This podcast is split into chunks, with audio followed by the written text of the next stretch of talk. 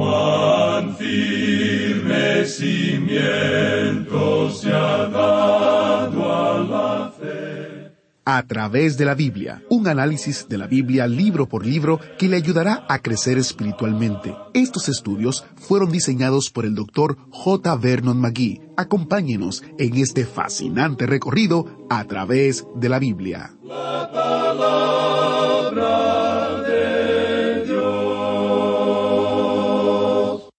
Gracias por estar en sintonía. Iniciamos nuestro recorrido bíblico de hoy en el nombre de nuestro Señor Jesucristo. Amén.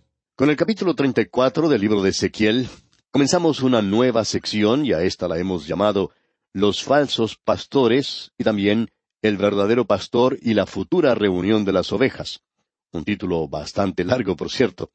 Ahora, Ezequiel se le ha declarado profeta. Vimos esto ya en nuestro programa anterior en el último versículo del capítulo 33, donde dice, Pero cuando ello viniere, y viene ya, sabrán que hubo profeta entre ellos. Ellos ya se han enterado de esto porque Ezequiel fue la única persona que había dicho que Jerusalén iba a ser destruida. Los profetas mentirosos habían dicho que no iba a ser destruida. Sin embargo, ahora llega un informe que confirma que eso ha sucedido. Jerusalén ha sido destruida. Y este hombre ha sido declarado ahora un verdadero profeta. Uno pensaría que ahora la gente se volvería hacia Dios. Bueno, ellos venían y escuchaban lo que Ezequiel decía. Y Dios dice, no dejes que eso te engañe porque la gente viene y está escuchando, pero ellos no están haciendo lo que estás diciendo tú ahora. Ellos no son hacedores de la palabra, simplemente están escuchando. Ellos quieren que tú hables ahora del amor y del futuro y de la profecía y cosas por el estilo. Pero eso no ha influenciado en nada su vida. Están viviendo de la misma manera de siempre, lejos de Dios. Y ahora él tiene algo que decir en cuanto a los pastores infieles. Él los puede llamar mentirosos porque todos ellos han sido declarados mentirosos. El versículo primero de este capítulo treinta y cuatro dice, Vino a mí palabra de Jehová diciendo. Y el profeta no fue quien dijo esto, sino que Dios lo dijo en cuanto a estos pastores. Y el versículo dos dice, Hijo de hombre, profetiza contra los pastores de Israel, profetiza y di a los pastores, Así ha dicho Jehová el Señor, Hay de los pastores de Israel que se apacientan a sí mismos, ¿No apacientan los pastores a los rebaños? Esto es muy interesante. Nosotros nos hemos opuesto siempre a la promoción de la obra del creyente. Ahora, esto no quiere decir que no haya obras maravillosas que no deberían ser apoyadas, sostenidas por los creyentes en el presente, y deben tener su apoyo. Pero lo que queremos destacar es que eso no debe ser nada más una agencia promocional. Esta gente debe estar alimentando al pueblo. Tiene que estar predicando, enseñando la palabra de Dios. En ocasiones hay grupos que van a las iglesias y todo lo que hacen es tratar de juntar dinero para su obra en particular, y esta gente no tiene derecho de hacer eso. Tienen que ir y darles algo a la gente, predicarles la palabra, enseñarles lo que la Biblia dice antes de poder solicitar nada. Así es como creemos nosotros y tratamos de tener cuidado en áreas como esta. Nuestra tarea no es la de estar solicitando que la gente nos apoye, sino la de predicar la palabra de Dios. Todo lo que nosotros decimos es que sí, usted tiene que ofrendar o dar o apoyar donde esté recibiendo una bendición. Nuestro trabajo no tiene que ser el de estar pidiendo todo el tiempo, sino el de predicar la palabra de Dios. Cuando nosotros estamos esparciendo la palabra de Dios, pensamos que estamos alimentando a las ovejas, y esa es nuestra tarea. Nuestra tarea no es la de quitarle a la gente lo poco que tiene. Sin embargo, hay muchas personas que están haciendo eso y estas gentes deberían estar presentando más bien la palabra de Dios. Bueno, esa es la crítica que Dios tiene en cuanto a estos falsos pastores aquí. Ellos no le han dado a la gente la palabra de Dios, y creemos que eso debe servirnos a nosotros como medida. Ahora, en el versículo cuatro de este capítulo treinta y cuatro de Ezequiel, en su primera parte, dice No fortalecisteis los débiles, ni curasteis la enferma, no vendasteis la perniquebrada. Todos nosotros somos personas muy necesitadas en el presente, y lo único que puede ayudarnos en nuestra gran necesidad es la palabra de Dios. Y si usted no está presentando la palabra de Dios, entonces no está ayudando a la gente. Tiene que ser predicada. No creemos que esos pequeños sermones azucarados estén haciendo la tarea que es necesario hacer en el presente. Por lo menos así es como nosotros sentimos.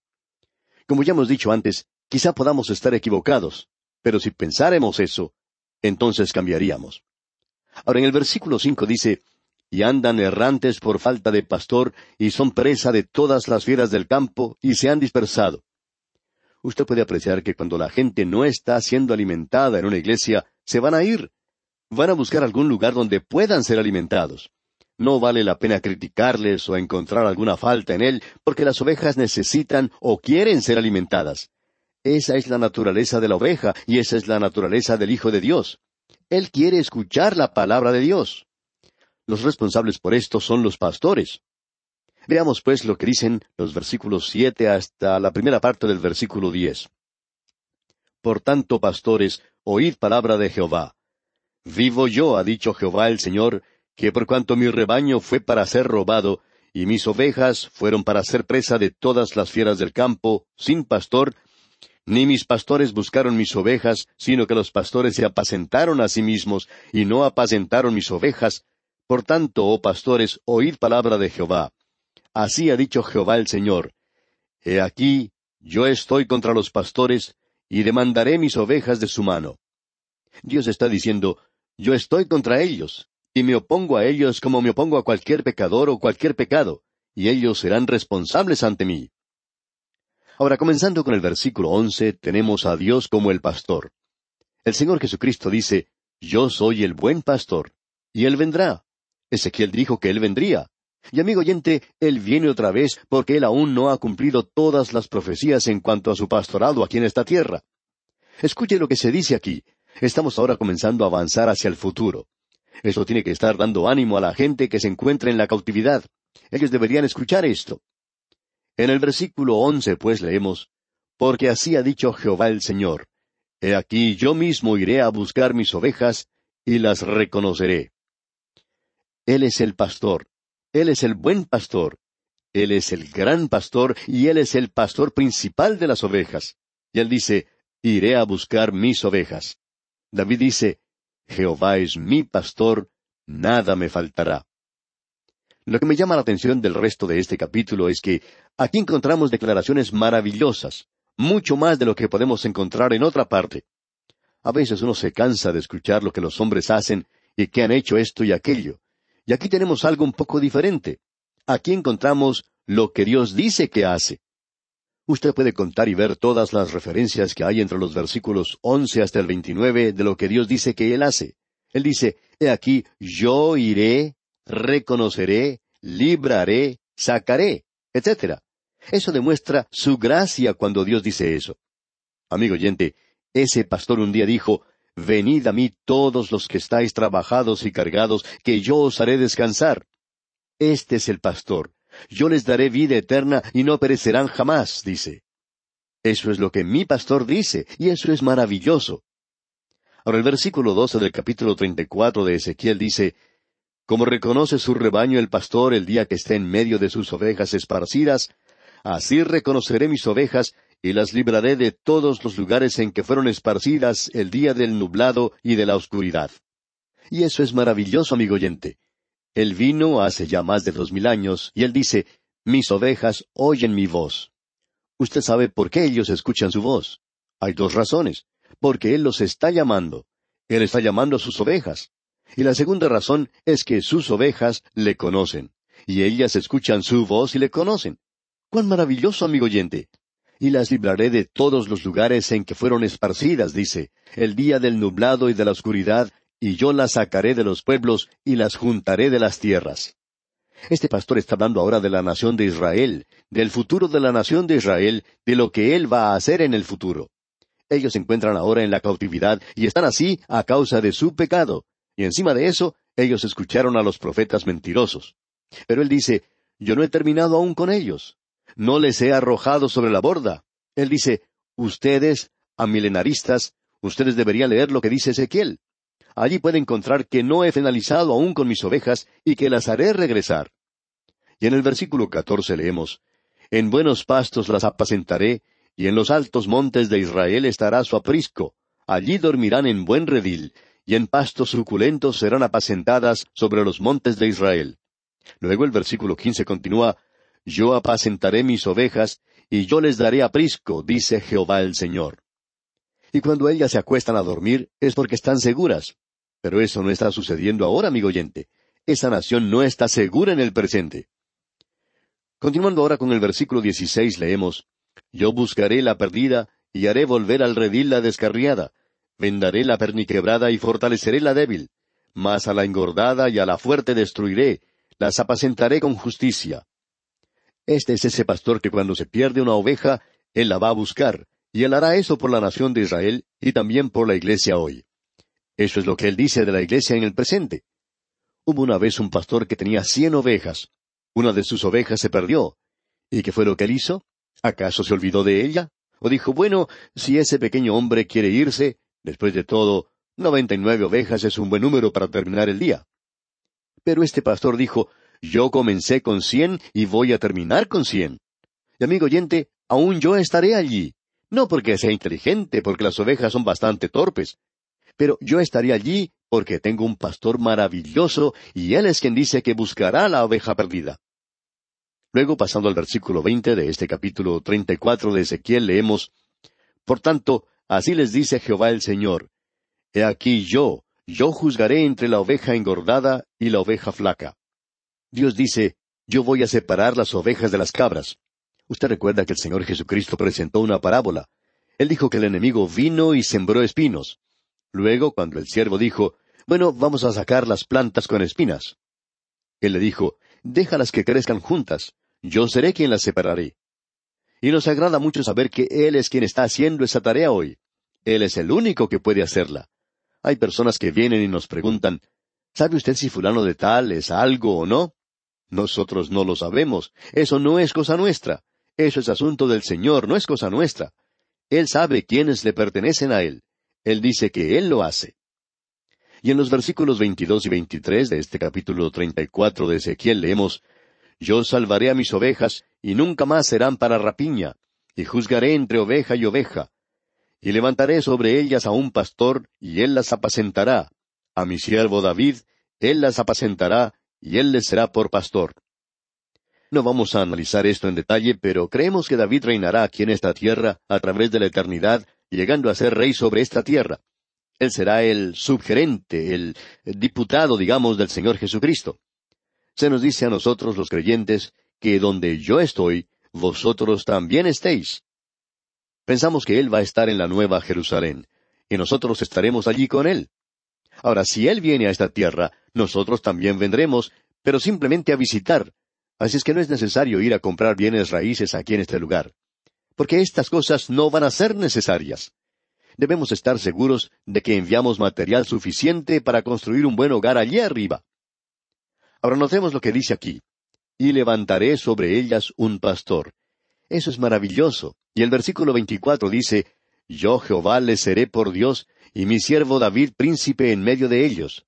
Yo Jehová he hablado. Amigo oyente, esto está muy claro aquí.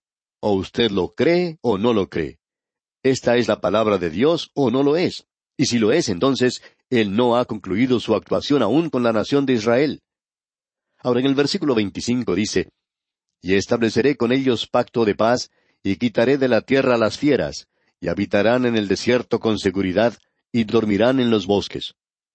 Es muy interesante notar que la tierra y la gente van juntas, y cuando ellos están en aquella tierra son bendecidos. Luego entonces la gente está en una relación correcta con Dios. Luego en el versículo 28 de este capítulo 34 de Ezequiel leemos, No serán más por despojo de las naciones, ni las fieras de la tierra las devorarán, sino que habitarán con seguridad, y no habrá quien las espante. O sea que ese pueblo no será más por despojo de las naciones, aunque ellos hoy lo son. ¿Por qué? Porque Dios dice que las protegerá, y cuando Él dice eso, Él lo va a hacer. Llegamos ahora al capítulo treinta y cinco de Ezequiel, y aquí tenemos algo que es también muy notable. Veamos lo que dicen los versículos uno hasta la primera parte del versículo cuatro nada más. Dice, Vino a mí palabra de Jehová diciendo, Hijo de hombre, pon tu rostro hacia el monte de Seir, y profetiza contra él, y dile, Así ha dicho Jehová el Señor, He aquí yo estoy contra ti, oh monte de Seir, y extenderé mi mano contra ti, y te convertiré en desierto y en soledad. A tus ciudades asolaré. Esto se refiere a Dom, a esa ciudad esculpida en la roca misma, allí donde había una ciudad llamada Petra. Aún se encuentra allí hoy, pero es una zona muy desolada en el presente. Luego en el versículo nueve leemos Yo te pondré en asolamiento perpetuo, y tus ciudades nunca más se restaurarán, y sabréis que yo soy Jehová. Él había dicho eso en el capítulo veinticinco, versículo catorce, y lo vuelve a decir aquí. ¿Por qué se ha colocado esto en este punto en particular? Dios lo está haciendo por una razón muy definida. Aquí se hace referencia a Edom. Esaú era hermano de Jacob, y él se convirtió en su peor enemigo. Esa nación llegó a hacer eso. Creemos que eso los perjudicó a ellos más que cualquier otra nación. Ellos representan al enemigo de Dios en este mundo, el enemigo que se levantará en los últimos días bajo el anticristo contra Dios. Creemos que el enemigo se presenta con ese propósito para mostrar que Dios está presentando un programa aquí, y este programa es como sigue. Esta gente será restaurada a su tierra, un lugar de bendición. Y luego, esta gente, al haber sido restaurados a su tierra, van a vivir allí en paz. Pero el enemigo aún se encuentra a su alrededor. Luego, Dios juzga al enemigo, y vamos a ver eso cuando observemos lo que nos dicen los capítulos 38 y 39. Podemos luego ver cómo esta gente adora a Dios, viviendo en paz y en bendición. Qué futuro más glorioso que está por delante de esta nación y que se le ha dado a ellos allí. Llegamos ahora al capítulo 36, y aquí encontramos la profecía en cuanto a la restauración de Israel a su tierra. El primer versículo de este capítulo 36 dice, Tú, hijo de hombre, profetiza a los montes de Israel y di, Montes de Israel, oíd palabra de Jehová. Luego, pasando al versículo cinco, vemos que dice, Por eso, así ha dicho Jehová el Señor. He hablado, por cierto, en el fuego de mi celo contra las demás naciones y contra todo Edom, que se disputaron mi tierra por heredad con alegría, de todo corazón y con enconamiento de ánimo, para que sus expulsados fuesen presa suya. Dios está decidido a impedir que los impíos hereden la tierra. Él ha presentado eso claramente. Los mansos son los que recibirán la tierra por heredad. No está ocurriendo eso en el presente. Los impíos son los que tienen la tierra el día de hoy, y ellos son los que se están aprovechando bastante bien de ella. Ahora aquí tenemos una profecía diciendo que la tierra va a ser restaurada. Todo lo que uno necesita hacer es visitar ese lugar para darse cuenta que esta profecía no ha sido cumplida todavía. Hay muchas personas que piensan que pueden ver la profecía cumplida por todas partes. ¿Por qué? Porque cuando Él los haga regresar, la tierra va a ser bendecida. Y en los versículos seis al ocho de este capítulo treinta y seis leemos Por tanto, profetiza sobre la tierra de Israel, y di a los montes y a los collados, y a los arroyos y a los valles, así ha dicho Jehová el Señor. He aquí, en mi celo y en mi furor he hablado, por cuanto habéis llevado el oprobio de las naciones. Por lo cual, así ha dicho Jehová el Señor. Yo he alzado mi mano, he jurado que las naciones que están a vuestro alrededor han de llevar su afrenta. Mas vosotros, oh montes de Israel, daréis vuestras ramas y llevaréis vuestro fruto para mi pueblo Israel, porque cerca están para venir. Y esta palabra cerca o pronto para Dios es algo sencillo, ya que un día es como mil años para Él. En el versículo 16 encontramos una gran profecía en cuanto al futuro de la gente. Y como ya hemos dicho anteriormente, la gente y la tierra pertenecen o permanecen juntos. La ley de Moisés no solo fue dada para la gente, sino que fue dada para la tierra. La mayoría de estas personas adoran en el sábado del día de hoy. Ellos rompen la jornada del día del sábado yendo a la iglesia. Ahora en los versículos 16 al 18 de este capítulo 36 de Ezequiel leemos, Vino a mí palabra de Jehová diciendo, Hijo de hombre, mientras la casa de Israel moraba en su tierra, la contaminó con sus caminos y con sus obras, como inmundicia de menstruosa fue su camino delante de mí. Y derramé mi ira sobre ellos por la sangre que derramaron sobre la tierra, porque con sus ídolos la contaminaron.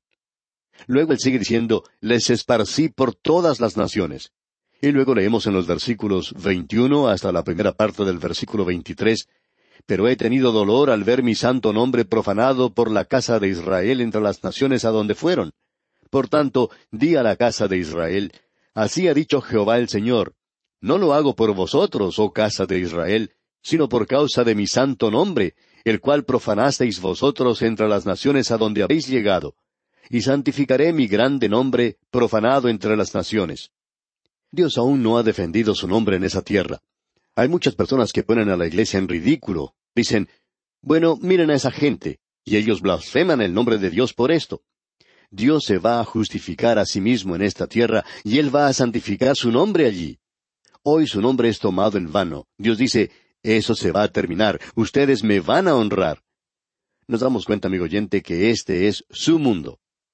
Ahora Dios dice lo que Él va a hacer aquí en el versículo 26 de este capítulo 36 de Ezequiel. Os daré corazón nuevo y pondré espíritu nuevo dentro de vosotros, y quitaré de vuestra carne el corazón de piedra, y os daré un corazón de carne. O sea que tendrá lugar un cambio. ¿Qué es lo que va a suceder? Van a renacer.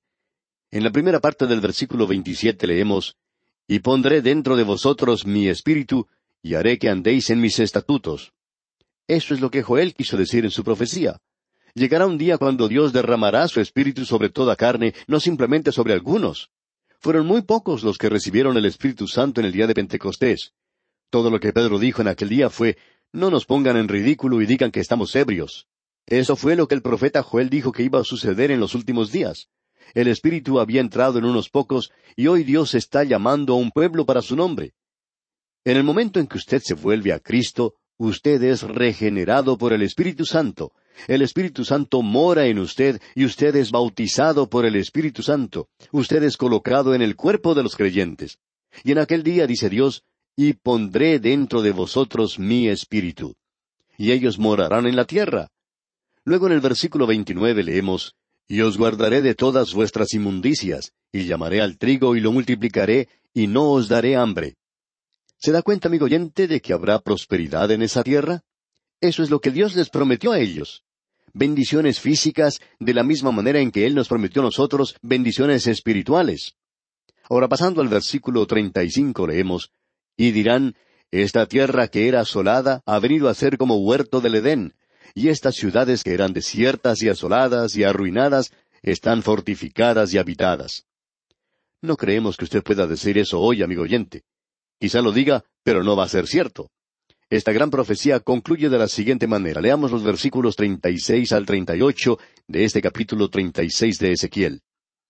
Y las naciones que queden en vuestros alrededores sabrán que yo reedifiqué lo que estaba derribado y planté lo que estaba desolado.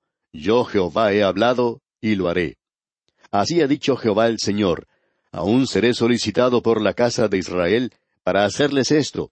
Multiplicaré los hombres como se multiplican los rebaños como las ovejas consagradas, como las ovejas de Jerusalén en sus fiestas solemnes, así las ciudades desiertas serán llenas de rebaños de hombres, y sabrán que yo soy Jehová. Ellos no saben eso hoy, y tampoco es conocido en su país o en el mío, o en ninguna parte del mundo hoy. Pero lo van a saber, amigo oyente, ese día se acerca. Dios mediante, en nuestro próximo programa vamos a ver lo que dice el capítulo treinta y siete, donde encontramos esa maravillosa profecía del Valle de los Huesos Secos. Luego, cuando consideremos los capítulos treinta y ocho y treinta y nueve de este libro de Ezequiel, veremos allí la profecía en cuanto a Gog y Magog. Que Dios le bendiga, es nuestra ferviente oración.